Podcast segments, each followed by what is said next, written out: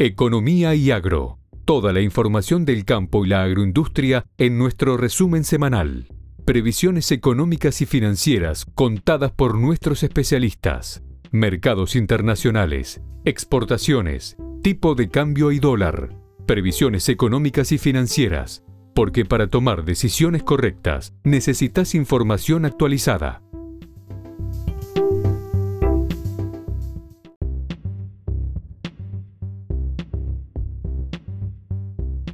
El clima juega su partido en la actual campaña de granos y según estimó la Bolsa de Cereales de Buenos Aires eh, a través de una presentación virtual, la cosecha de esta campaña será de 120,8 millones de toneladas.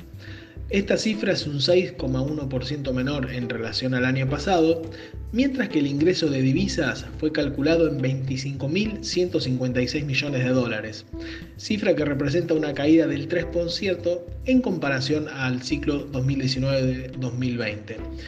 Si bien todos los indicadores económicos a priori son negativos, el ingreso fiscal para el gobierno nacional aumentaría en un 3,2%, impulsado sobre todo por la corrección en los derechos de exportación que se llevó a cabo a principios de marzo, en donde, como se recordará, la soja pasó a tributar un 33%. En relación a los principales cultivos, la mayor caída de producción afectará al maíz, con 4 millones de toneladas, mientras que en soja será de 3 eh, millones y medio y de 2 millones de toneladas para trigo. De acuerdo a la entidad bursátil, la producción final de la presente campaña será de 47 millones de toneladas en maíz, por lo que sería un nuevo récord para este cultivo, 46,5 millones para soja y 17 millones y medio para trigo. En el caso de maíz, los especialistas de la entidad remarcaron que la estrategia de siembra va a mostrar algunos cambios eh, a partir de los factores climáticos como una mayor presencia de cultivos tardíos para sortear una posible seca en diciembre, periodo crítico para el desarrollo de los maíces tempranos, y trasladar esta fase de desarrollo a febrero, en donde las posibilidades de precipitaciones van a ser mayor. La caída global de casi 9 millones de toneladas en el volumen de producción de la actual cosecha tendrá un impacto en los distintos rubros que componen este negocio. El mayor recorte, de acuerdo a la bolsa porteña, va a ser en el gasto de los productores en insumos y labores, que para esta campaña ascendería a 11.895 millones de dólares, un 6% menos en relación al año anterior. Con respecto a las exportaciones de este sector, un número que es seguido muy de cerca por el gobierno nacional, la caída será de un 3%, pero como dijimos anteriormente, con una recaudación fiscal que va a aumentar un 3,2%. De acuerdo a la Bolsa de Cereales, las arcas del Estado van a recibir en esta campaña 10.954 millones de dólares. Por el lado de valor agregado, que sería el Producto Bruto Agrícola que va a generar este volumen de cosecha, se estimó que será de 31.173 millones de dólares, apenas un 0,2% menor en relación al año anterior. Otro dato que revela la presentación de los números de la bolsa de cereales para esta campaña es que si bien el maíz va a ser otra vez el cultivo con mayor volumen cosechado, la soja es la que sigue generando más valor. De acuerdo a la bolsa, un 44% de este producto bruto agrícola corresponde a soja, atrás viene el maíz con un 39,8% y muy por detrás el trigo con un 9,9%. Finalmente, las condiciones climáticas son el gran interrogante de cara a la siembra de granos gruesos, que ya dio sus primeros pasos en maíz, con una campaña comercial que avanza a un ritmo similar al año pasado, de acuerdo a lo que han revelado a este medio eh, el sector de ventas de insumos.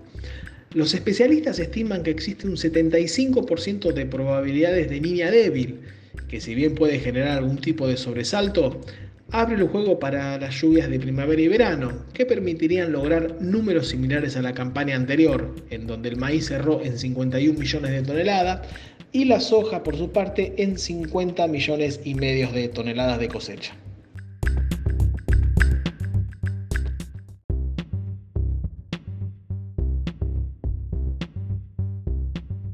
Por el lado de la industria frigorífica bovina, acusó el impacto de la pandemia de COVID-19 y hasta la próxima semana permanecerán cerradas tres plantas frigoríficas de la provincia de Santa Fe ante la aparición de casos positivos de coronavirus entre sus operarios.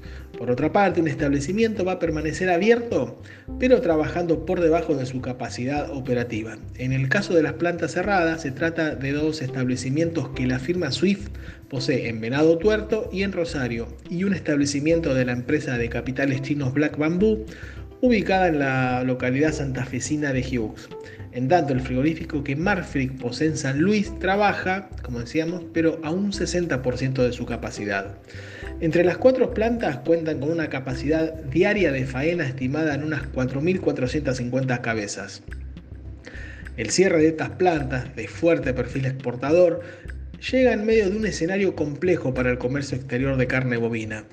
Por el lado de la cuota Hilton, compuesta por cortes enfriados de alta calidad, en las últimas semanas tocó el piso de los 8.500 dólares por tonelada y recién en los últimos días exhibió alguna mejora, pero sin poder superar el techo de los 10.000 dólares por tonelada. En el caso del mercado asiático, las ventas a China exhiben un ritmo sostenido, pero con una caída en el precio de la tonelada exportada. Ante este escenario, en la cadena de ganados y carnes todavía ven posible que las ventas externas superen el volumen del año pasado, que cerró las, en 880.000 toneladas, con el mercado chino como destino excluyente.